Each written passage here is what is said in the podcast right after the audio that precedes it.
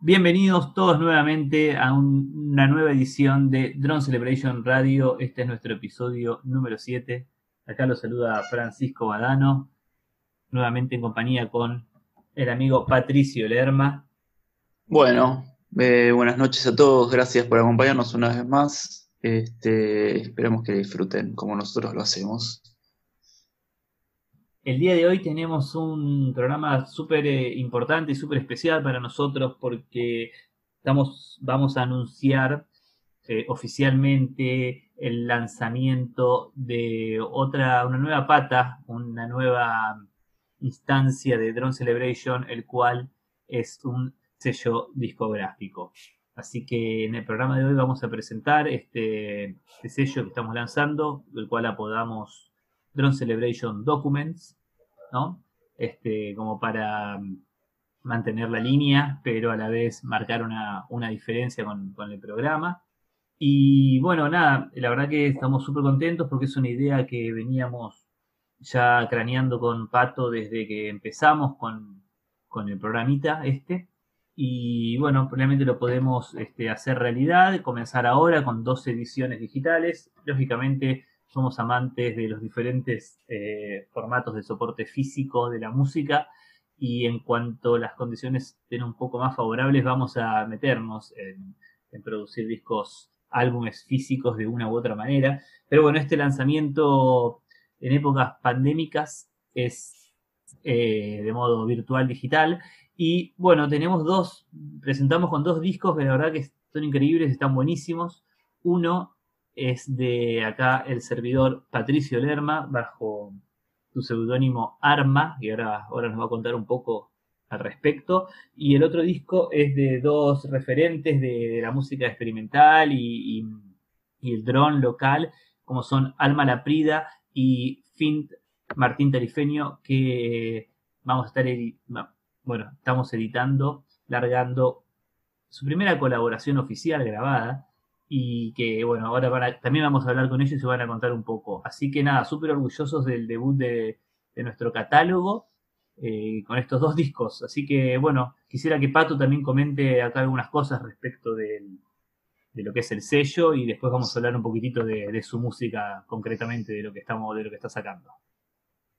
Eh, sí, hace, bueno, eh, hace bastante que nos conocemos con, con Fran y este y es un poco cosas que van dando vueltas en la cabeza, no tan, eh, no los llevamos quizás a la práctica, pero sabemos que tenemos trabajos en conjunto y que también tenemos amigos que están en la producción y un poco eh, el programa en sí, el programa de radio nos llevó a conocer un montón de artistas con, los que compartimos también eh, ideas y, sonidos y formas de, de ver la música que nos gustan y también que nos sorprenden y que admiramos y bueno, un poco el tema del programa se dio la, necesidad quizás de empezar a, reunir material que tenemos nosotros y también expandir un poco eh, como una forma de, de búsqueda, encontrar artistas que nos interesen para, qué sé yo, darles un poco un espacio más, digamos, ¿no? Porque la verdad es que hay que tomarlo así, el, el ambiente digital y virtual es un, organismo ahí gigante de espacio donde todo el mundo está publicando y bueno, nosotros desde nuestro lado queríamos darle nuestra visión de, lo que es, o por lo menos nuestra selección de, música de dron, ambiental y experimental que nos gusta y que nos sentimos representados. Y bueno, ser una ejecución más, una mano más ejecutando en pos de, mostrar esta, esta música que nos, nos encanta a nosotros y que eh, me parece que nunca deja de, sorprender. Eh, si bien hay como un estilo que atraviesa a todos los artistas, siempre van surgiendo nuevas formas de expresión en, el drone, en el ambient y en la música este, paralela, que la verdad que creo que eso no, nos enciende, ¿no? Porque quizás, eh, a diferencia, qué sé yo, te puedes poner también a, a fomentar otros estilos más clásicos, pero que creo que la verdad que en esto hay como un terreno que es gigante y que todo el tiempo va, apareciendo algo nuevo, va apareciendo formas de, replantear el sonido y la música, y creo que eso es, es, increíble el género. Entonces, por eso, eh, nada, decimos eh, armar este sello este, digital por el momento, esperemos que un poco más adelante podamos empezar a editar cosas, y bueno, siempre este, abierta la invitación a, a todos los músicos eh, locales y también internacionales que quieran este, mostrar un poco lo que, lo que hacen o quieran acercarnos más material y, bueno, siempre va a haber un espacio para las cosas que nos interesen, ¿no? ¿Qué sé yo? Sí, eh, totalmente, totalmente. Quería, estaba pensando justo en incluir, eh, en mencionarlo, este, este sello no es elitista, ni mucho menos, así que esperamos tener diferentes contactos, además de, las de las redes que ya están tendidas y, charlas que estamos teniendo para seguir sumando catálogo de, otros artistas locales. Eh, estamos súper abiertos a, recibir y a escuchar música, así que, si bien siempre lo decimos, este, quiero remarcar que cualquier persona interesada nos puede contactar por el Instagram de Drone Celebration o nos puede contactar por, por mail, por nuestro correo que es dronecelebrationradio.gmail.com. Y sí, lo mismo también el sello tiene una impronta global, digamos, si bien lo hacemos desde eh, Buenos Aires, Argentina, Patricio vive en La Plata, yo en Capital. El sello apunta a, todo el mundo, a público interesado en estos sonidos de la edad que sea y de donde venga. Así que ojalá también sirva como, como un espacio para atender así redes de acá para allá, de allá para acá. Y bueno, ojalá que también el, el día que la nueva normalidad lo, permita, que podamos volver a, hacer algunos, eh, algunos conciertos, recitales, festivales, incluso tener así visitas internacionales como, como hemos tenido en, las dos ediciones de, del Drone Celebration Festival que, organizamos. Así que nada, simplemente... Sí, quería agregar una cosa que también estaría, eh, que también es, digamos, como la forma de encararlo, sabemos que que bueno, un sello hay que darle tiempo, ¿no? Estamos arrancando con estas dos producciones que salieron este año y, bueno, esperemos que algunas, algunas más en, lo que queda del año, pero bueno, también tomarlo de una forma eh, con paciencia, ¿no? Porque me parece que también el concepto de sello hay que tomarlo con un poco de respeto y darle el tiempo que merece y también la trayectoria para que ese sello vaya forjando un poco su, su identidad final, ¿no? Su identidad de acá a un tiempo, porque si bien nosotros tenemos como una visión de, lo que queremos en, la vida, en la larga vida que puede llegar a tener un, sello, eh, pueden pasar un montón de cosas. Imagino que también eso, el, incluir este, artistas nuevos y, y, proyectos nuevos va a hacer que se termine definiendo también un poco para dónde va. Así que como que en este momento estamos un poco arrancando, un poco ahí como todo eh, nuevo y todo virgen, pero ya, iremos definiendo, ya se irá definiendo solo o, dándole una sustancia a lo que es eh, el sello, que, bueno, nosotros lo pensamos como un, como un catálogo, eh, nos gusta ese, ese estilo, digamos, de recopilación y de, documentación, justamente por, por, eso la palabra de lo que está pasando. creo que hay cosas que están pasando en, en, este, en este momento, digamos, en diferentes partes de, del país y del mundo que son interesantes y quizás eh, no están tan, tan visibles y bueno, ser una forma de, justamente de documentar eso. 100% de acuerdo. Bueno, esperaremos que poder seguir eh, largando material y que sea de, interés para, todos los oyentes y, los seguidores de, todos estos sonidos. Bueno, quisiera meterme un poquito ya en lo que es el, disco, Pato, que, grabaste y que estamos eh, presentando con el sello justamente, el cual, bajo tu seudónimo Arma, lo titulaste Horno del Continente, el cual es un nombre bastante interesante, el cual me gustaría que cuentes un poco de dónde viene. Y bueno, el disco consta de, dos tracks, ¿no? Lado A, lado B, sí, dos tracks. podría decirse.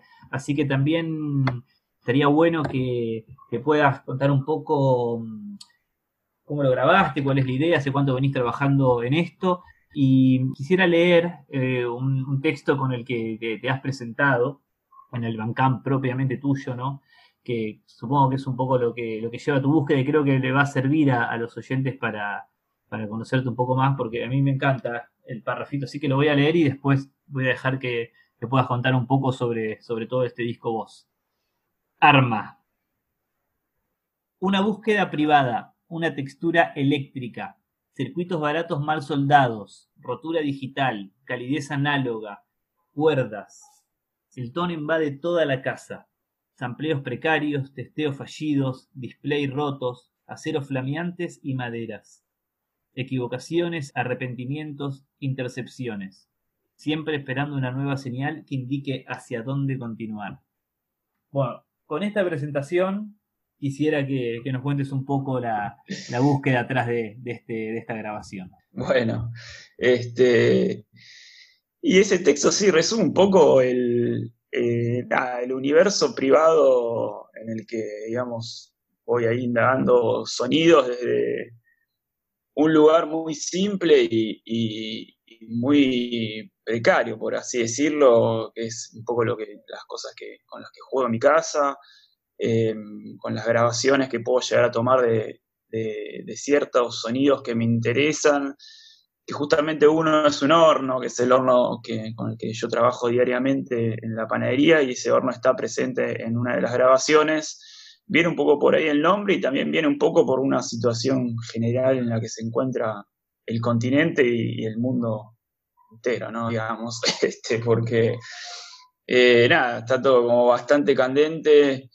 lo sentí por ese lado, lo sentí también representado con los sonidos que, fui grabando de, este horno en particular y además sumado un montón de, efectos y procesos que, voy, llevando con la, misma consola, con ruidos que salen propios de la consola, con algunos de esos ruidos lupeados, con alguna otra ejecución de, de, de metales haciendo ruido que los grabo y los vuelvo a procesar y los vuelvo a lupear, pero siempre con unas herramientas justamente bastante baratas, bastante simples, lo que tengo a mano, lo que puedo encontrar en la casa que, me parece que es interesante. Hay ruidos también que salen de la heladera, que salen de, los caños de, la ventilación de, la casa y es un poco eso, eh, digamos, la, búsqueda de, este disco en particular. Después hay una parte que está grabada en vivo, que eso lo fui como aprendiendo un poco con el tiempo. Eh, el ejercicio de grabar en tu casa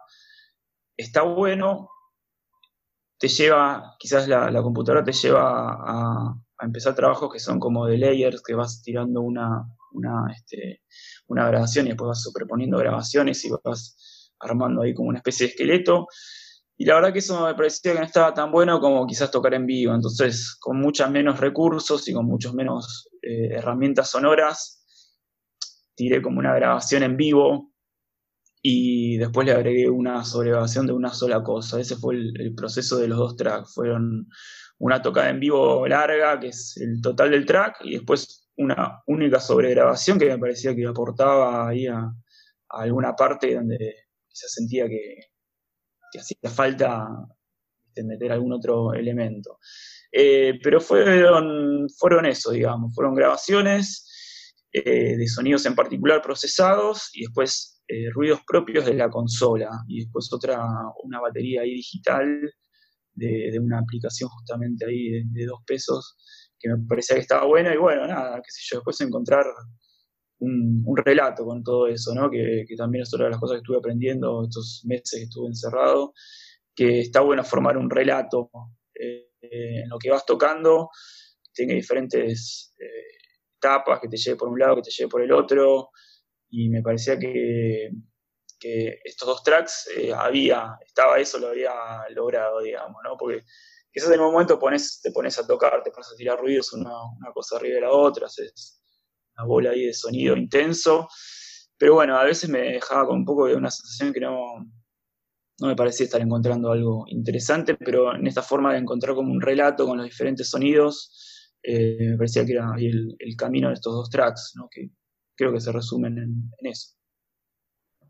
Sí, no, ni hablar. La verdad que el disco, a mí los dos tracks me parecen, eh, están buenísimos, este, se, llevan muy bien, pasan sorprendentemente rápido este, para lo que es quizás el, la, textura que genera. Y a pesar de, es como que remite un poco a, a un noise, ¿viste? pero está como muy bien logrado el sonido, quizás puede haber tenido algo que ver la, masterización, también nos puedes contar un poco sobre eso, pero tiene como un sonido súper redondo y, y, no filoso, es como que está como que se nota como que hay un filo que estuvo recortado perfectamente. No sé, estoy como un poco pensando en voz alta, ¿no? Este, pero es lo que pensaba. No, era, era un poco eso.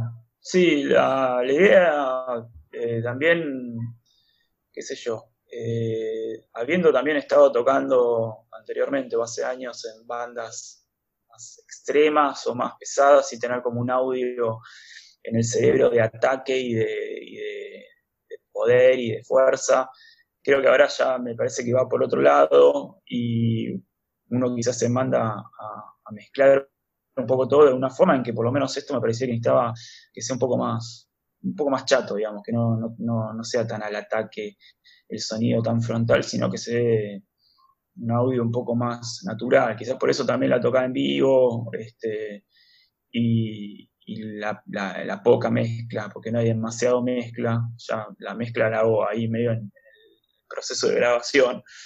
Eh, así que mucha mezcla no tiene, son los, los mismos sonidos y tratando así de generar un, un, audio que sea un poco más plano, que no sea tan, tan, este, tan incisivo ¿no? al, oído, porque si bien la música es eso, no, no hay por qué lastimar, ¿no? Me parece que no hay por qué lastimar el oído del otro, hay que tratar de, entrar, hay que tratar de como de, seducir y de, que te genere una sensación, por lo menos en esto como intrigante, eh, que te metas ahí en un universo sin tener que algo que te y, sí, la, el máster lo hicimos con Jorge Conde, estudio del Conde en Neuquén. Fue una máster que hizo a cinta abierta. Eh, y la verdad que quedó espectacular. Terminó de definir ahí cierto audio que ya venía, pero que estaba un poco tapado también, porque la verdad que lo grabé súper caseramente con una Zoom, o sea, una consola una grabadora handy Zoom. Eh, o sea que fueron dos canales y después una, grabación más que hice algunos ruidos. Y bueno, él como que terminó de explotar ese sonido de una forma magistral, estuvo buenísimo, la verdad. Y, la verdad que uno, yo pensaba, cuando se lo mandé a Jorge, él como que tenía en, mi cabeza como ese sonido, ese audio distintivo de, de, lo que es la cinta, ¿no? Que te da como ese sonido medio cálido. Y Jorge me dijo, mira que yo uso cintas que son de alta definición, eso yo la verdad que no lo tenía en cuenta, así que me dice, sonido no va a estar tanto, va a ser un sonido, un, audio quizás un poco más frío. Y la verdad que me encantó el resultado, porque uno piensa que quizás en cinta abierta logras como esa textura eh, y ese, como ese sonido granular, cálido, y bueno, lo de Jorge iba por otro lado, de hacerlo como más en alta definición, y quedó buenísimo porque sacó hacia adelante sonidos que estaban un poco escondidos, un poco ahí eh, como medio perdidos y, el, Master D lo sacó adelante y quedó buenísimo, la verdad. Sí, Jorge, bueno, de paso le mandamos un gran abrazo, es una, está muy entrenado, tiene mucha experiencia y muchos estudios, eh, tiene una cabeza para el sonido, es un obsesivo del sonido. Así que lo que te dijo, lo que te dice seguro es porque va a ir para ese lado eh, con todos sus trabajos. Pero mira, tampoco yo tenía lo de la cinta en alta definición.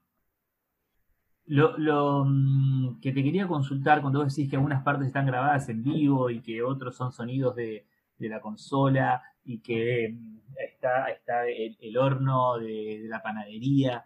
Eh, ¿Podés contar un poquito más todo lo que utilizaste para grabar? Y cuando decís sonidos de la consola, era el típico, va, el típico, es el uso de la consola como no input, digamos, o, cómo lo utilizás a la consola. Por ahí estaría bueno saber un poquito más cómo, cómo llegaste vos a todo ese sonido. Eh, claro, sí, o sea, por un lado eh, son eh, los samplers de, bueno, del horno y de otros sonidos que fui captando, que eso se dispara por un iPad. Y después, por otro lado, tenía un micrófono de contacto que estaba adosado a una afeitadora. Y después también tenía la consola, que sí tenía un circuito tipo no input, que primero igualmente pasaba por una cadena de efectos con un loop final. Y serían cuatro canales, digamos. Eh, entonces, vas ahí como armando el relato con, porque son cuatro canales, pero obviamente el iPad te da la oportunidad de ir disparando diferentes sonidos al mismo tiempo. Entonces se va haciendo como tenés como un espectro como más amplio de, digamos, de cantidad de sonidos al mismo tiempo. Eh, y bueno, después algún cinte monofónico que tengo, eh, de Jorge Aro.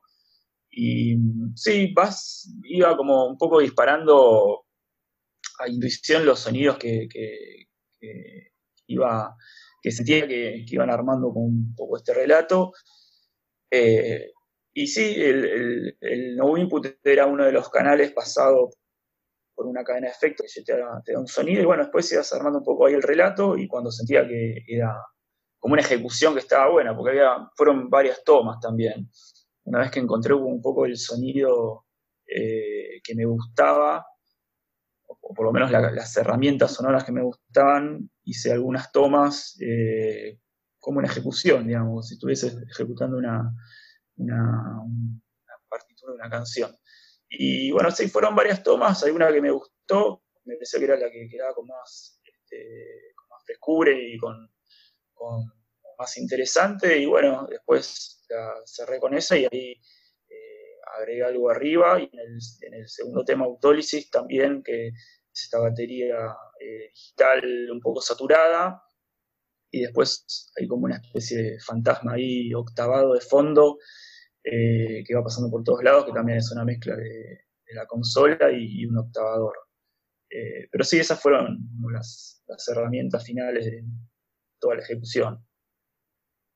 Perfecto. Bueno, y quiero hacer una pregunta ya sobre la, sobre los, el concepto que por ahí hay atrás o el concepto que quizás le diste. Porque bueno, el, el disco se llama Horno del Continente.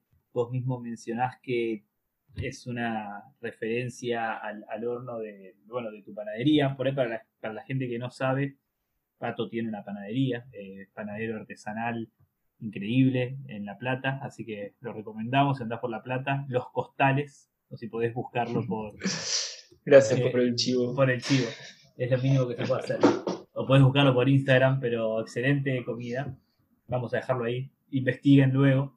Eh, por, un lado tenemos la referencia al horno en, el nombre del disco y un track, y por el otro lado hay un track que se llama auto, Autólisis, ¿no? No, Autólisis se pronuncia. Y es autólisis, que justamente es un, otro proceso, de la panadería. Claro, es un proceso. Eso te quería preguntar, ¿qué es el, autólisis?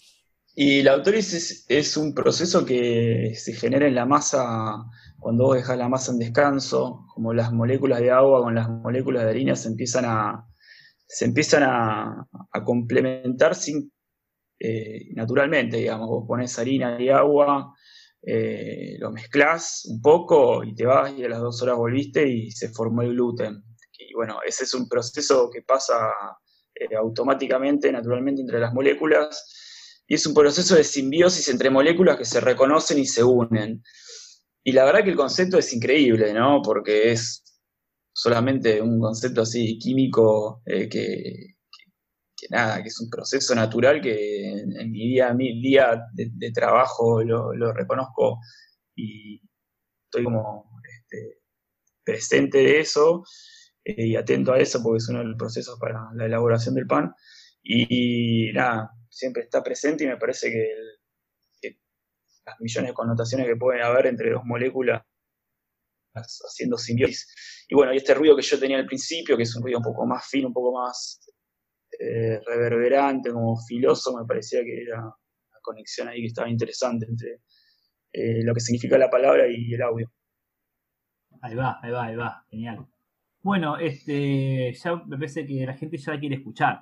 Este, así que vamos a, poner eh, los dos tracks eh, seguidos para escucharlos. Son 15 minutitos de, música.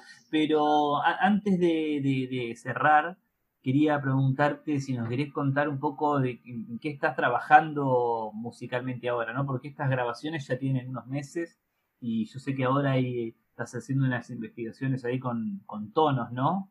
Este, me, has, compartido algunas cosas, eh, estás como súper minimalista, aún más. No sé si, querés contar algo de eso. Eh, sí, son trabajos de tonos, de selección de, determinadas frecuencias y eh, nada, está muy bueno porque la verdad que es una búsqueda que es básicamente infinita, porque es de la cantidad de frecuencias que existen son no infinitas, o sí, pero lo que podemos escuchar nosotros, y la combinación de una, dos y tres frecuencias te dan un amplio espectro de combinaciones y de vibraciones y de sensaciones propias, eh, que es, increíble, la verdad. A mí me encantó, me, gusta ponerlos en mi casa y, que queden de fondo sonando por toda la casa.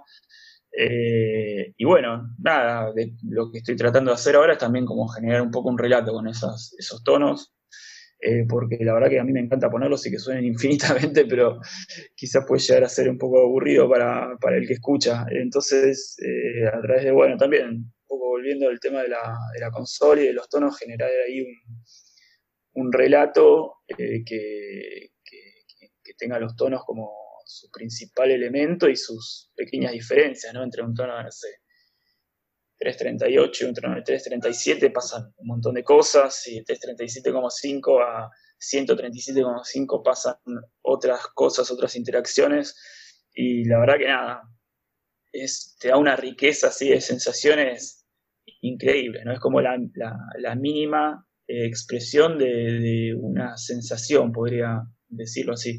Y bueno, nada, estoy grabando algunas cosas de eso, que ya ahora seguramente suba poco, porque la verdad que es como es infinito, ¿viste? Puedes hacer combinaciones que son infinitas y, puedes grabar un montón de diferentes eh, como, este, como paisajes tonales que te dan muchísima variedad de, sensaciones en la escucha y son bastante terapéuticos también, ¿no? Porque ya hay algunos tonos que entran en tu cabeza y empiezan a vibrar de una forma que te predisponen a una, a un mood ahí en particular. Así que la verdad que eso está, me, gustó mucho y, me estoy ahí como curando con, tonos.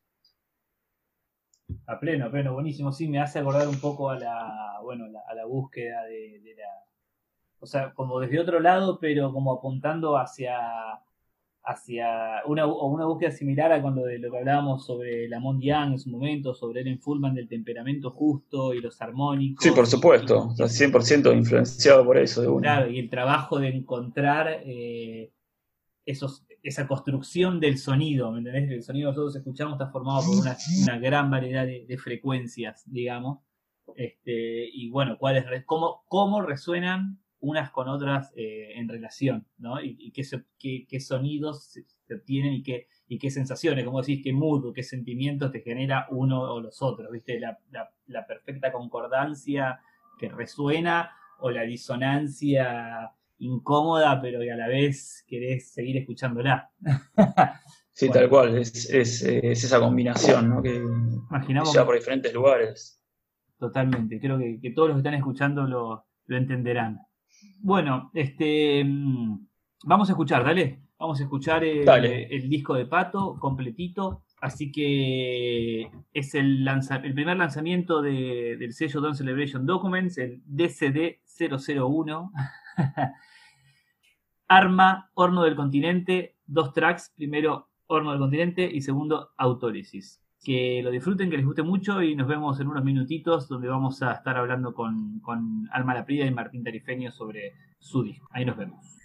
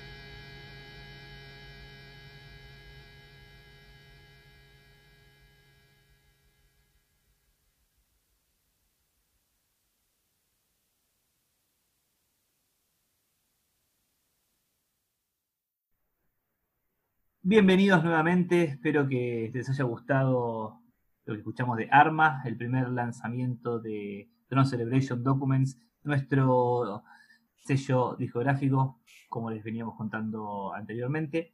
Y bueno, como les prometimos en esta segunda parte, vamos a hablar con los responsables del segundo lanzamiento que estamos haciendo, en conjunto igual con el primero, con el de Pato, que es la primer colaboración entre Alma Laprida y Martín Tarifeño, dos ya referentes sonoros eh, locales, ¿no? Alma de por sí, y quiero hacer un agradecimiento especial por porque este programa en parte existe por ella, ya que ella lo impulsó internamente en, Radio Caso, ya que ella trabaja en, en, el Centro de Arte Sonoro justamente, así que cuando le ofrecimos la posibilidad de hacerlo, desinteresadamente nos dijo que sí y gracias a eso aquí estamos en el día de hoy. Y bueno, Alma también es, música, profesora, eh, toca la tromba marina, eh, que es el instrumento que utilizó para esta grabación. Y bueno, súper super ocupado poder tenerla presente en el día de hoy. Y también Martín, quien es otro músico experimental local, bueno, local y no local, ya que es neuquino, pero está establecido en Buenos Aires desde muchos años y bueno, él siempre con su búsqueda, instrumentaciones analógicas y digitales caseras, se complementó genial, eh, a nuestro parecer, con, con, Alma. Así que, bueno, un honor eh, tenerlos a los dos acá para hablar un rato y un honor tenerlos como parte de nuestro catálogo en, en Drone Celebration Documents. Así que, bueno, eh, bienvenidos, chicos. Muchas gracias por la invitación. Lo mismo, gracias. Un gusto estar.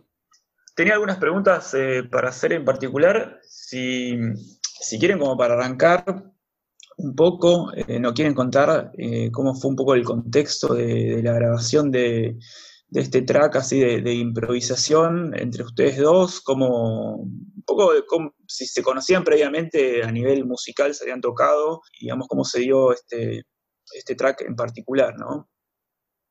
bueno, arranco yo, Martín. Este track tiene que ver con una invitación que nos hicieron alguno de los dos, no me recuerdo a quién, por ahí vos te acordás, Martín, para tocar en, el espacio cultural Mi Casa, ahí en la calle Agüero. No sé a, quién de los dos nos, nos invitaron, pero... ¿Qué? ¿A mí me invitaron? No me acuerdo que, en qué contexto era, eh, pero sí, fue ahí en mi casa. No me acuerdo del ciclo. No me acuerdo tampoco, perdonen por esta memoria tan decadente de persona de más de 30 años. Pero bueno, entonces, eh, sí, me acuerdo que tocó Sigo también. La cuestión es que nos juntamos para ensayar en mi casa. Yo vivía en Parque Patricios en ese momento. Y bueno, eh, Martín trajo su valija con un montón de aparatos. Instaló, instaló todas sus cosas, se, se preparó. Yo conecté mi, tromba marina a un micrófono piezoeléctrico, ingresé la, tromba dentro del sistema de audio de, Martín y bueno, nos pusimos a improvisar y hicimos esta improvisación, eh, la cual grabamos eh, de la salida de la consola y nos gustó un montón, nos pareció que nos quedamos muy satisfechos, dimos por concluido el ensayo con ese solo con ese, con ese solo toque, digamos, y luego nos presentamos en este concierto. Está bueno, porque es como todo un día meterte como en esa misma, esa misma frecuencia, en ese mismo ambiente, desde la mañana o la tarde hasta la noche. Cuando tocaron, me imagino que estaban ahí como embebidos en esos sonidos, ¿no? Sí, también el ensayo fue eso, como, como que nos conocemos artísticamente eh, hace un montón. De hecho, como creo que la primera vez que, que nos unimos fue en una invitación de un ciclo que tenía Alma, en una casa. Y luego nada, no habíamos hecho nada, eso pasó hace un par de años, luego también se dio que empezamos a ser compañeros de trabajo y, apareció esta oportunidad, así que nada, como dice Alma, nos juntamos primero a hacer un ensayo y como igual eh, medio que ambos tenemos, tocamos con varias cosas, primero pensamos que, que sería lo, lo ideal o lo interesante de, experimentar cada uno con qué cosa, ¿no? que en este caso Alma eligió la tromba y, bueno, yo mi, mi, caja, si todos, si alguna vez me vieron, llevo una valija donde tengo muchas, muchos sintes hechos por mí y después otras cositas como, no sé, un Volca, que en este caso lo usé, radios y cositas, así como para ir creando frecuencias y después un, también la guitarra. Eh, pero bueno, fue eso, fue como, como dialogar el ensayo obviamente no es, este tipo de ensayos no es como una típica banda, ¿no? Que, más o menos partís de algo más armado, sino que es más como, bueno, a ver eh, cuáles son nuestros sonidos, donde un diálogo, ¿no? Está buenísimo la combinación entre la textura acústica de la tromba y después como todo ese universo eh, digital intenso, bueno, digital y analógico, ¿no? Eh, de los sintes tuyos. La verdad que esa combinación a mí particularmente me encanta, cuando se funde, digamos, como lo acústico con lo, eléctrico, estaba, genial. Eh, yo le quería preguntar a Alma qué onda la tromba, ¿no? Digamos, es un instrumento de 1700, algo así, ¿cómo llegaste a, ejecutarlo, digamos? ¿Te lo enseñaron? ¿Dónde lo conseguiste? Pues es bastante particular, es gigante, ¿no? Eh, bueno, cuando yo era adolescente, empecé a tocar en un momento, creo que cuando tenía 18 años, en un ensamble de música antigua, un ensamble de música medieval específicamente, con el que hacíamos música entre los siglos XI, digamos, y, y XIII. Y específicamente era música instrumental, la, llamada música profana, ¿no? Eh, la música medieval en general se suele hablar de de la música sacra, que es la que, que ocurría en las iglesias, que era exclusivamente o casi exclusivamente vocal, no tenía instrumentación, y la música este, del, del, más, acercada, más cerca de la gente, digamos. Es más complejo que eso porque hay algo muy interesante cuando te metes en el mundo de la música medieval, que es que en lo que hoy son los países que conocemos por Europa, eh, obviamente que en esa época no eran países, eh, hay distintas zonas en donde hay distintos tipos de, músicas, donde, también hay distintas situaciones, maneras de tocar. Eh, nada, es un mundo, ¿verdad? Este, fue muy interesante. Yo toqué en ese ensamble seis años, durante los cuales además leí todo lo que pude, hice este, cursos de especialización en, en música antigua y bueno, tocábamos con instrumentos réplicas de instrumentos antiguos. Entonces, bueno, teníamos flautas, teníamos rabés, eh, laúdes, un laúd español, un ud. Digamos, es como todo un, todo un mundillo. Teníamos lo que en general se conoce como hurdy-gurdy, ¿no? Teníamos este también. Ayer escuchaba eh, un cassette de Pan del Indio que tiene lo que él llama arpa pitagórica, pero también teníamos una de ellas, una de esas que, ¿no? Que vos con, unas baquetitas vas golpeando unas, unas cuerdas tendidas y con unos puentes. Bueno, teníamos todo ese tipo de instrumentos y este, en un momento uno de los chicos del, ensamble trajo una tromba marina que le había comprado a otro músico medievalista que se había retirado, digamos, de la música medieval Después de hablarlo como grupo, se decidió que yo iba a ser la que lo iba a tocar a ese instrumento. Yo en ese, había entrado como cantante al grupo. Eh, yo en esa época estudiaba piano en un conservatorio, así que el piano claramente no es un instrumento del medieval, es posterior. Y solamente cantaba, tocaba algunas guitarras eh, y tocaba percusión y accesorios. Entonces me dijeron, bueno, este, me parece que vos tenés que tocar este instrumento porque este, los otros ya tocan otros. Entonces me, medio que me, me enchufan el instrumento. Yo estaba muy enojada al principio. Mm. Como que respeté la decisión grupal, pero estaba medio como pensando, ay, yo no sé tocar esto. Em, uno de los chicos, que es el que, tocaba em, violines, ¿no? Que va prácticamente rabeles y está el rabel y el rabé, que son dos tipos de, como de violines medievales distintos, me enseñó a agarrar el arco y me enseñó algunas técnicas de trabajo con cuerdas y con arcos, pero básicamente eh, la tromba marina en ese tipo de, ensambles el uso que tiene es un uso como de, de marcar una bordona, o sea, una nota que se repite durante todo el tema. Eh, la música medieval en esa época también se caracteriza por no tener acordes, no tiene un sistema de acordes, es, otro el sistema, se, habla de, la música antigua que, no tiene escala tonal, tiene modos, tiene escalas modales. Ahí como es otro sistema musical. Y bueno, entonces este, no hay cambios de acorde, es muy raro que haya modulaciones, ¿no? Como cambios de, modalidades en vez de, tonalidades. Entonces, este, vos tocas la, si vos tocas en uno de estos, de estos ensambles la tromba marina, vos tocas siempre la misma nota en todo el tema, hasta que pasa otro tema. por ahí es una sola cuerda también, ¿no? Sí, en realidad eh, la que tengo yo tiene dos cuerdas, las primeras son de una sola cuerda y después empiezan a aparecer de dos cuerdas. Hay algunos modelos de tromba marina que incluso tienen cuerdas resonantes por dentro de la caja, lo cual este, les da otro sonido. Yo la tromba que tengo ahora, que es con la que toqué acá con Martín, es, una, es un instrumento que mandé a hacer y que mandé a hacer eh, a medidas, digamos.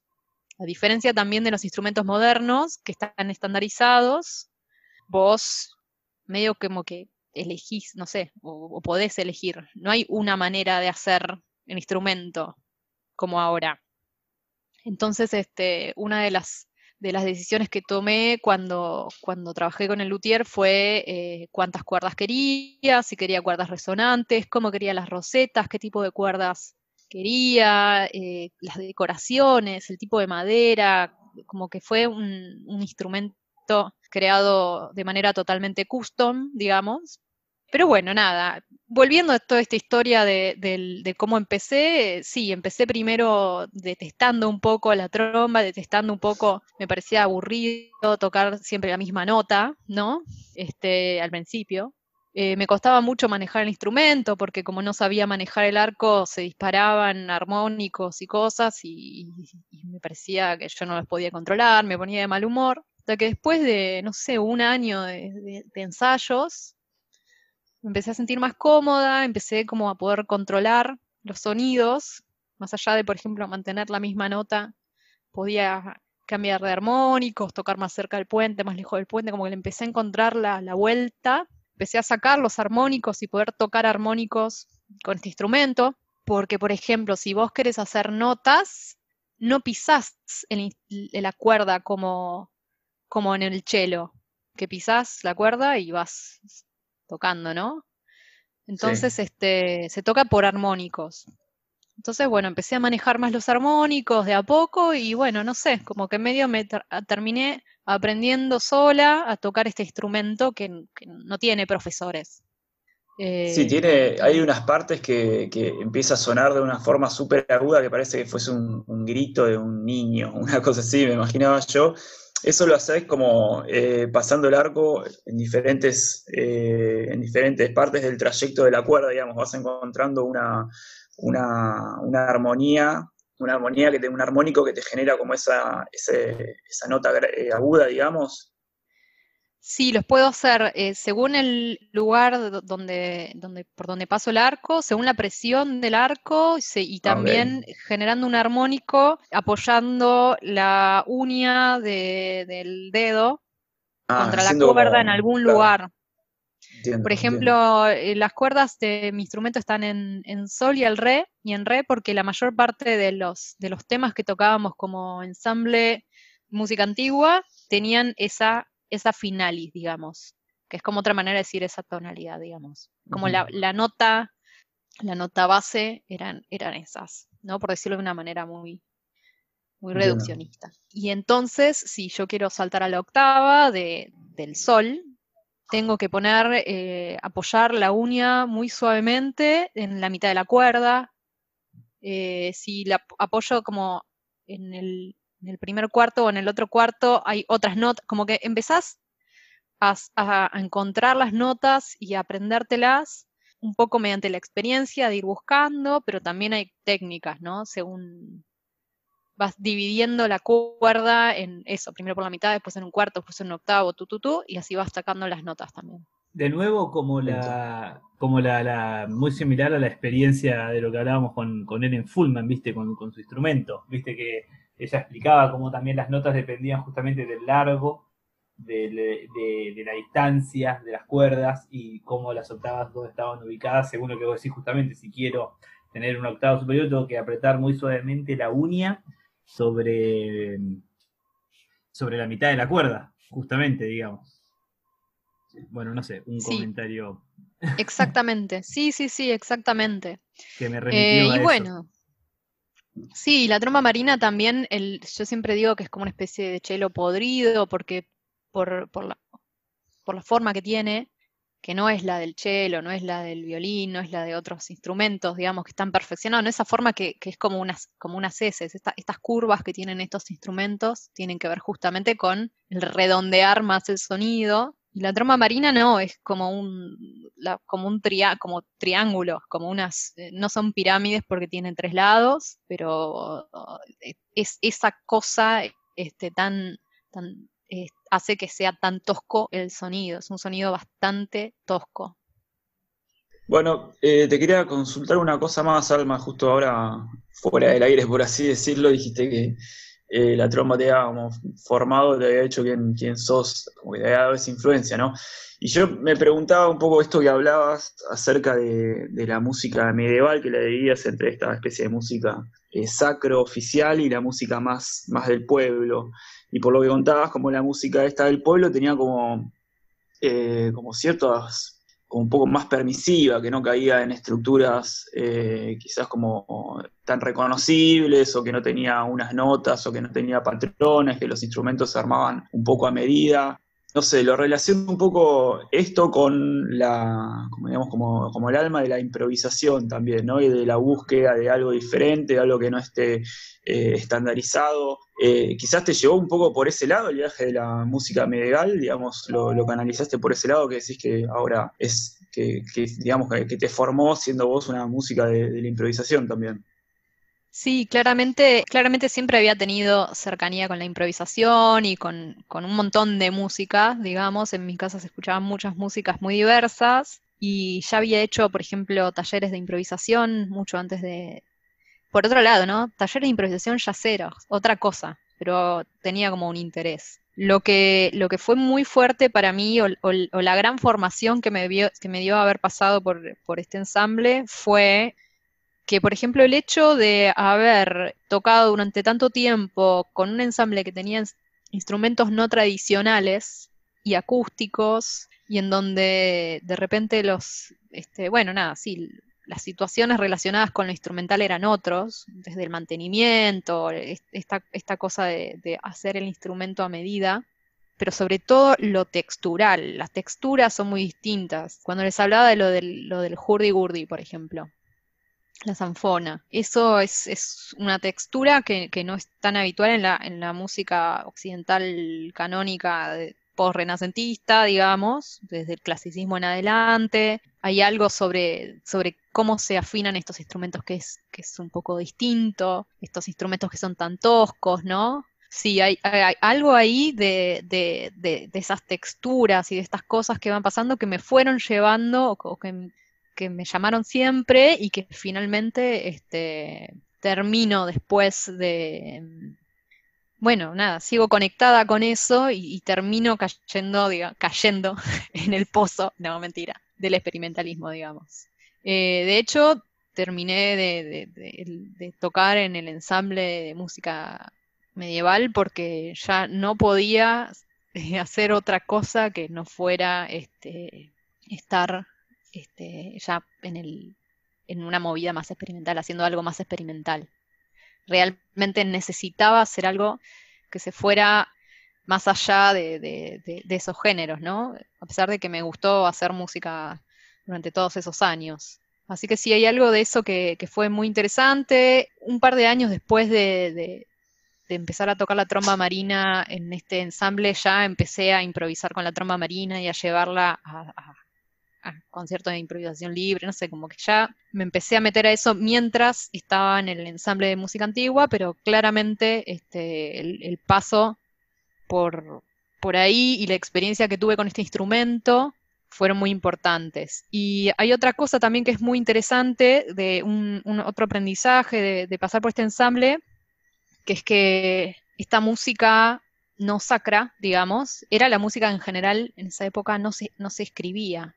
La notación musical eh, aparece en el siglo X, ¿no? Y aparece, no es que aparece y listo, todo el mundo sabe cómo se escribe. Antes había otras notaciones, ¿no? Pero cuando se habla de que aparece la notación musical, en general se habla de que inventaron las notas do, re, mi, fa, sol, la, si. Eh, así que eso es un, desarrollo en realidad que después sigue, sigue llevando hacia la escritura que hay hoy, ¿no? cuando este, ves una partitura. Y bueno, lo que sobrevive de la, de la música, de esta música más popular, digamos, esta música profana, suelen ser muchas veces fragmentos, a veces son melodías solas, a veces son las letras solas, a veces, digamos, como que es muy interesante el trabajo también de reconstrucción, en donde vos trabajás desde lo fragmentario. Tenés la melodía por ahí, que estaba escrita en una notación que si bien ya está, es más moderna, hay que de, todas maneras actualizarla, y tenés una letra y no tenés una indicación de ni de instrumentación, ni de tempo, ni de, ni de, no sé, ni de estructura. Vos tenés eso y cuando trabajás con, uno de estos ensambles, vos decís, bueno, a ver, hagamos una introducción. Bueno, y en la introducción, ¿quiénes tocan? Y tocan la flauta y no sé qué. Como que vas armando el tema a partir de los fragmentos que vos tenés. Eso también fue este, algo muy hermoso, muy interesante y que me dio muchas herramientas de, pensar arreglos, de trabajo colectivo con los demás, ¿no? Porque no es que había un director en nuestro, en nuestro ensamble, sino que todo lo íbamos charlando y proponiendo, haciendo pruebas, improvisando desde las melodías que teníamos para probar cómo armar esta estructura. Fue este, un trabajo súper interesante, muy creativo, y que me dio muchas, muchas herramientas también, ¿no? Perfecto, buenísimo. Súper entendido ahí la, idea. Mucha data, Alma, mucha data, Alma. Siempre, muy interesante escucharte siempre. Ya podemos darnos una idea de, cuál fue o cuál es el, aporte de, Alma a este dúo. Ahora queremos escuchar a, la otra parte, ¿no? Quiero aprovechar y preguntarle a Martín un poco, o sea, que por ahí que se explaye un poquito, no solo sobre un poco más específicamente sobre la búsqueda de circuit bending y la búsqueda de, sintetizadores caseros y modificados que venís llevando hace años, también aplicado a lo que utilizaste para esta grabación o qué es lo que vos crees que le, le aportaste a, la tromba marina de, Alma en este, en este trabajo en conjunto y que cuentes un poco también cuál es tu, búsqueda ¿no? artística en general, ¿no? la que has ido desarrollando a lo largo de todos estos años. Bueno, sí, yo como, como ahí lo estaban diciendo y como por ahí se puede apreciar en el, track, hace un tiempo largo que, fue como que, en algún punto descubrí lo que era el dron. Yo vengo de hace muchos años haciendo música electrónica, siempre estuve en bandas paralelamente tocando bajo, guitarra, pero en, desde chico como que la música electrónica fue algo que me llamó la atención por, las posibilidades que tenía. Más es ya como, como el propio sonido, ¿no? Porque sentí eso, que por más que eh, en una banda puedas desarrollar composiciones, los sonidos siempre son muy característicos a los instrumentos. Y de pronto en la música electrónica, por ejemplo, de muy chico me crucé sin querer con un, un disco de Michel Jarre, que era como cuando era adolescente, como muchos treintañeros, eh, se cruzaron con la moda de DJ Dro y todas esas cosas, que en algún punto hoy recordarlo es medio penoso, pero justamente en esa época y un poquito antes encontré este disco de Michel Charret, o por ejemplo las composiciones de La Naranja Mecánica de Wendy Carlos, y escuchaba ese sonido, y también, por ejemplo, como esto, como DJ Dro, todo este tipo de DJs que había en ese momento, encontraba que el, sonido que sacaban era algo eh, totalmente fuera de lo común y con una plasticidad súper interesante. Entonces, del chico empecé a tratar de hacer música. Con, en Neuquén eh, el acceso a, instrumentos es mucho más difícil que, que acá en Capital. Era sobre todo. Sí, bueno, y Y aparte nada, no tenía poder adquisitivo como para comprarme ni siquiera un sintetizador. Siempre fue como cosas que, anhelaba desde allá lejos. Y de a poco empecé como con algunos programas de computadora hasta llegar al Fruity Loops, que fue lo que, que ahora es el FL Studio, pero en ese momento era Fruity Loops, y que me dio un panorama de lo que era la síntesis, y que de pronto eso yo podía generar como sonidos que no había escuchado nunca, y empecé a componer y, a hacer música. Y me pasó que cuando empecé a hacer música, yo estaba muy influenciado por Afex Twin, Autechre, todas bandas que, que nada, siempre me encantaron, que también a la vez iba descubriendo gracias a que algunos amigos tenían internet y podían conseguirme de ese estilo de música que no se conseguía. Yo tampoco tenía internet, así que esto de, aprender cosas era muy complicado. No es como ahora que, que, uno pone un tutorial en YouTube y encuentra cualquier cosa explicada gratis. Entonces fue como eso, como una gran búsqueda, hasta que empecé con Fruity Loops, y, bueno, en un momento me di cuenta o sea, empecé a hacer música, por ejemplo, industrial, sin saber que era música industrial, hasta que después conocí lo que era música industrial. Trataba de hacer como una música oscura, medio bailable. Y de pronto me llamó la atención que estaba mucho tiempo siempre como fabricando eh, sonidos. Y de pronto lo sentía súper placentero. Capaz que estaba dos horas eh, fabricando, como diseñando un sintetizador en el Fruity Loops. Y toda esa investigación me pareció muy buena como para empezar a mostrarla. Y ahí es como que empiezan a nacer mi, amor por el drone sin saber que existía, pero yo sentía eso, que como, como que disfrutaba bastante tiempo de generar una sola onda, ir cambiando frecuencias. Me parecía súper atractiva esa, esa experimentación. Y bueno, y paralelamente a eso me pasaba que el Fruity Loops lo sentía como, como si fuese una vidriera con un vidrio delante donde tenés todos los sintetizadores atrás y no los podés tocar. Yo soy muy eh, manual y, analógico y veía todas esas perillas y me volvía loco y no podía tocar nada de eso. Entonces de a poco empecé a fabricar mis instrumentos, no sé, desde desarmar una, una radio casetera y meterle mano, así hice un par de cositas como lo mismo, tratando de encontrar como otros sonidos, otras texturas. Después me vine a vivir a, Capital en el 2007 más o menos, y acá ya tenía acceso a internet y ya habían cambiado bastante las cosas, con lo cual empecé a descubrir, por ejemplo, lo que era el circuit bending o el hardware hacking, y era algo que yo lo estaba trabajando sin saberlo, eso estuvo muy bueno, conocer que había todo un movimiento atrás y le empecé a meter mano también, y ya en un momento decidí empezar a tocar solo con, mis instrumentos creados por mí, digamos. Y acá en ese momento hay una, movida muy interesante con Jorge Crowell, por ejemplo, estaban los cines shampoo, no sé, un montón de gente, eh, las aureolas eléctricas. Era justo como un momento donde había mucha gente haciendo do it yourself, eh, había muchos talleres, de hecho, bueno, sí, ahí Jorge era como el que empezó a mover toda la movida, que era muy bueno, con creo que H. Cosas se llamaba antes.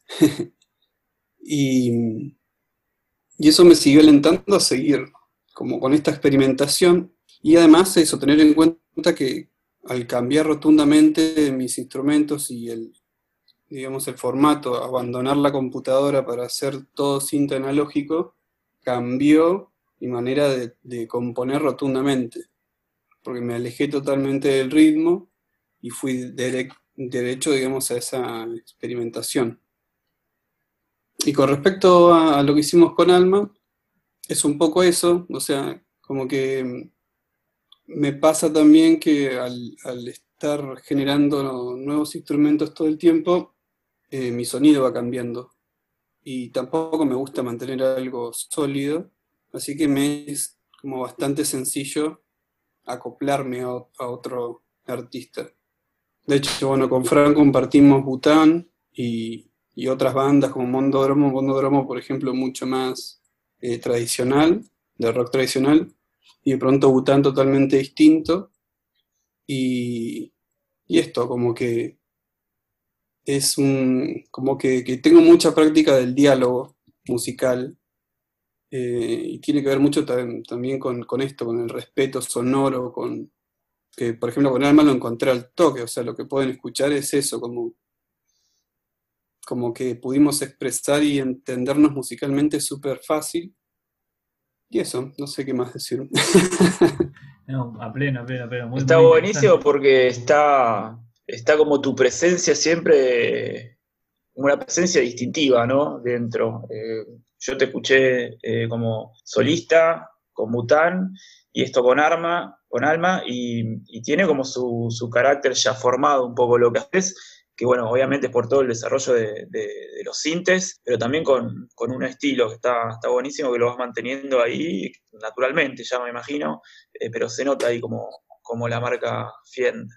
Sí, eh, nada, como, como planteamos también un poco esto de que Alma iba a tocar la tromba, también medio que gracias a Bután empecé con la guitarra de nuevo, incorporándola al set, así que también con muchos pedales, tratando de generar como también, o sea, no tocando la guitarra tradicionalmente, sino que también experimentando con arcos de violín, por ejemplo. Entonces vi también, eh, bueno, la oportunidad para yo también utilizar el arco, la guitarra con el arco, pero como de una manera así, muy, yo suelo usar muchísimo delay, mucho reverb, eh, me gusta eso, como, como empastar todo, entonces generar como colchones y que ahí Alma podía como volar en eso. Sí, tal cual, se generó esa dinámica. Martínez siempre está, tiene como esa, una base estable en el track que suena, y yo arriba de eso voy dibujando cosas, tal cual, me voy metiendo. Y pensaba que, mm, que hay un punto en donde la tromba marina la uso de manera bastante similar a que como lo usaba cuando, cuando tocaban estos ensambles de, música antigua, ¿no? Donde de repente es, este, por ahí es la misma nota que se mantiene con variaciones tímbricas, pues saltos de octava, pero siempre está por ahí, ¿no? Eh, manteniéndose, dando vueltas alrededor de una nota. Pero, pero sí, encima posta que se conjugan muy bien, la verdad, los, sonidos. Por momentos hasta cuesta diferenciarlos, viniendo de fuentes completamente distintas, ¿no? Si bien parte puede ser porque, ahora me lo reconfirman, pero tu tromba tiene procesos aplicados por Martín, ¿correcto? No está tomada directamente pura la, de, aire, digamos, la, tromba. Sí, tiene una reverb que hace que justamente también empaste con, con la instrumentación electrónica, porque si no puede ser muy difícil a veces lograr conjugar un elemento seco como un, como un instrumento acústico con todo un set que tiene procesos. Así que el hecho de, estar un poco procesada la tromba hace que empaste y que, dialogue bien con, eso, ¿no? Sí, no, eso que iba a decir, que también era como algo analógicamente conceptual, enchufar la tromba directamente al mixer con todas las cosas y que, salga todo de ahí, también fue parte de esto, de conectarse en la vida real. Buenísimo.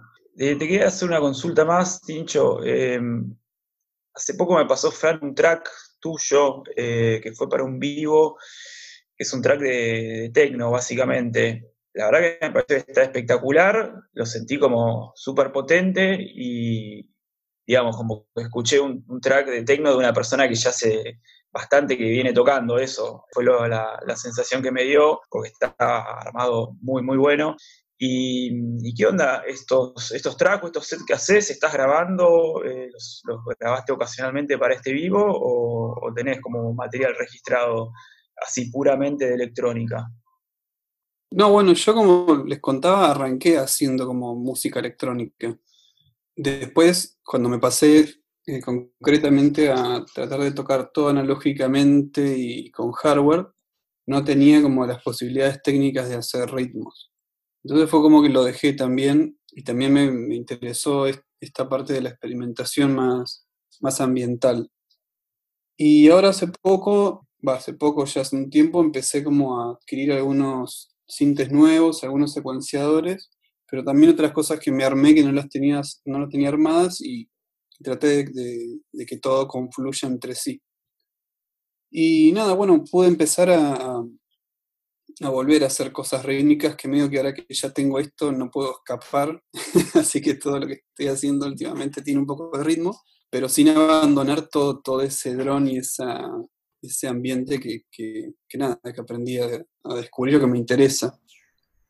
Justamente esa combinación entre el bombo, el tecno y, todos esos ambientes oscuros y, y reverberados está muy buena, un muy buen viaje.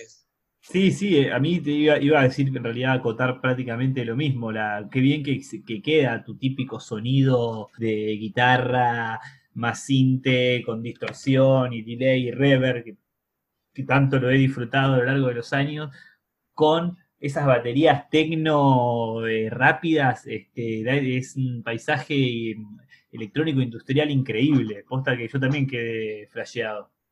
Bueno, gracias. Sí, en realidad eso es como, me pasó eso, que como les contaba en Neuquén, cuando empecé a tocar, medio que empecé a hacer esto. Yo en, ese momento era fanático del new metal y de alguna manera quería combinar esos dos mundos y qué sé yo, lo único que conocía era Prodigy o cosas muy lejanas que, que aparecían, Ramstein.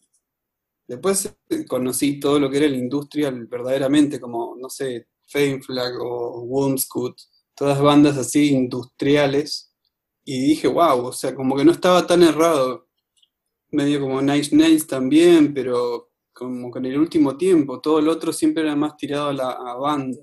Bueno, y era como que puedo volver a eso, integrando ya como sintes analógicos reales, y eso también le da como un, sonido y un valor que está buenísimo. Yo lo que les quería preguntar, esto, bueno, creo que no sé si lo mencionamos al aire o fuera de aire, pero esta colaboración no solo es, el primer track eh, publicado que tienen juntos, sino que es hasta el primer track de la primera colaboración que hicieron, ¿no? Ustedes en conjunto, ¿correcto? Sí. Sí. Bueno, y la pregunta es, ¿hay algún plan para eh, ahondar un poquito más en, este, en este trabajo en conjunto porque posta que promete bastante. Estaría bueno escuchar otras, otras experimentaciones. No tenemos plan, pero no sé, de repente por ahí pinta uno, aparece algún plan. Vamos a tener que eh, financiar uno, Pato. mira, también hay posibilidad de que, de que, por ejemplo, se me ocurre, de que hagamos cambios en el orgánico, digamos, y que además yo toque otros. Yo tengo otros instrumentos también seguramente ustedes saben que, también toco sintetizadores, que tengo otro instrumento antiguo que hace un tiempo no uso, que es una lira, por ejemplo. No sé, como que siempre podemos seguir experimentando un poco con, el orgánico, con, la, la instrumentación, ¿no? Y probar a ver qué pasa. Así que podríamos. Por ahí sería bueno encontrar, este, unir tu parte compositiva, eh, ¿me entendés? O hasta directora, como me refiero por ahí a, las composiciones y a, las obras que tenés con partituras no tradicionales, e incluso con utilizar objetos como instrumentos, ¿no? Como es la, como te he visto tocar papel y cajas de madera, o lo de el, lápiz, eh, quizás hacer una, una obra específica para ustedes dos, con una, con ese, con esa concepción. Ahí hay que ver qué piensa Martín, pero más allá de eso, este, me actúo mucho mediante, en mi caso, por lo menos, mediante, a partir de lo que surge, pensar algo. Está bueno cuando es al revés, pero a veces es como, bueno, me invitaron a tocar a algún lado, medio como, como lo que pasó, ¿no? Me invitaron a tocar. Bueno, lo invito a Martín. Eh, o me invitaron a tocar en este lugar, pero la condición es tal cosa. Bueno, Martín, ¿qué querés hacer? No sé. Me gusta mucho eh, a partir de lo que surge, que siempre aparecen cosas para hacer, eh, ir haciéndome preguntas y planteando estrategias distintas, ¿no? Sí, también creo que, es eso, como que por lo menos a mí me pasa que, que puedo, me pasa que siempre que toco eh, improviso. Eh, a veces tengo como, como algunas pautas ya pensadas para que no me agarre pánico, pero igual después las violo todas y termino haciendo otra cosa. Y me pasa que eso, que es depende el lugar, eh, cómo llegué y cómo me sentí, cómo me siento en el momento donde me puse a tocar, si tengo frío, si tengo calor, todas esas cosas afectan completamente a, lo que vaya a hacer porque es como, como que entro en un estado de trance para tocar. No estoy muy consciente de lo que está pasando. Entonces, eh, cuando es así, cuando suelo colaborar, es como que formo un diálogo sonoro. Estoy escuchando y estoy haciendo según lo que, lo que escucho y lo que siento que, proviene de la otra persona. La verdad que es un montón de información, estuvo muy bueno, todas sus visiones y todo su pasado, la verdad que después terminas como encontrando otra forma de ver a, los músicos, está buenísimo.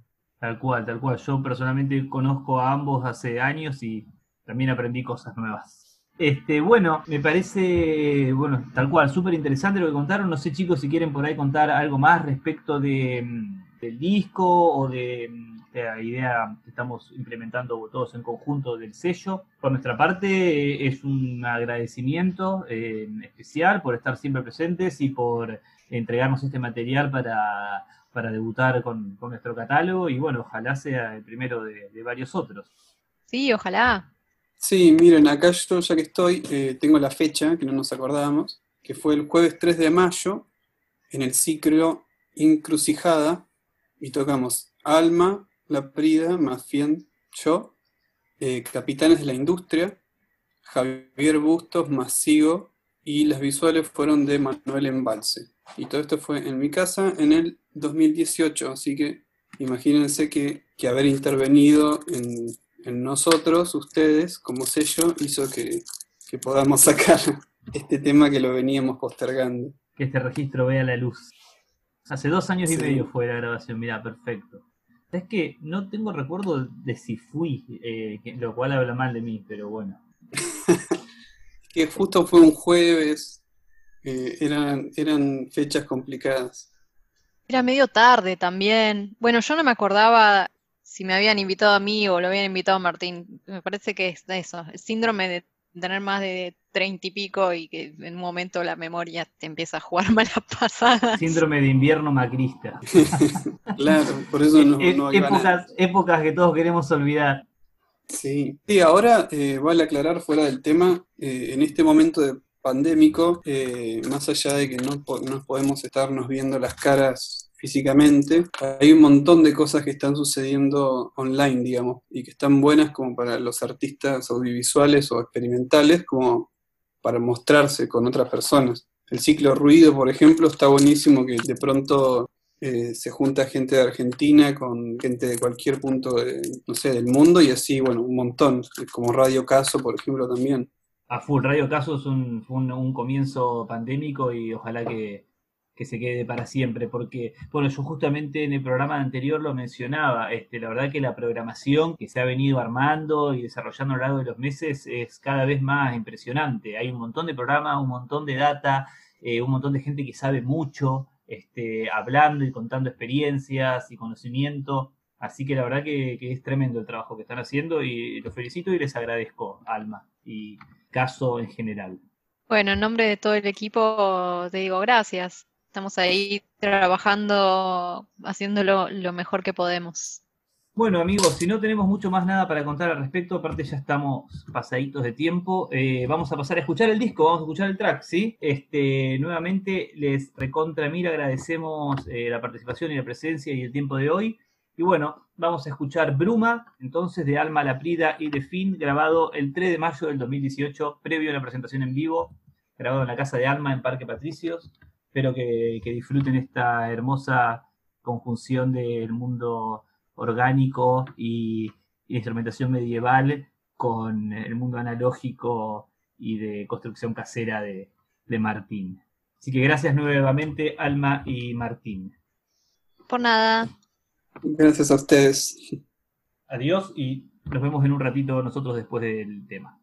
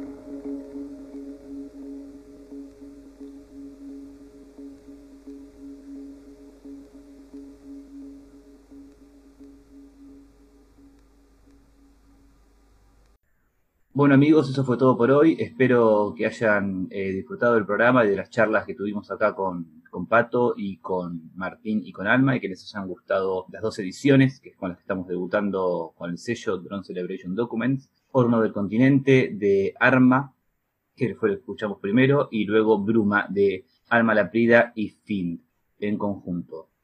Así que bueno, muchas gracias por acompañarnos eh, como todos los meses, gracias por seguirnos en, nuestro Instagram, eh, Drone Celebration, así como ahora tenemos una página de Facebook también, eh, Drone Celebration, Drone Celebration Radio, nos pueden ubicar. Y gracias a, nuevamente a CASO y a la Casa Nacional del Bicentenario por el espacio. Y bueno, les recordamos que todos aquellos artistas sonoros que estén interesados en esta nueva plataforma que estamos lanzando, pueden comunicarse y sería buenísimo hacer cosas en conjunto. Por las redes sociales o a nuestro mail dronecelebrationradio.gmail.com. Gracias y hasta la próxima.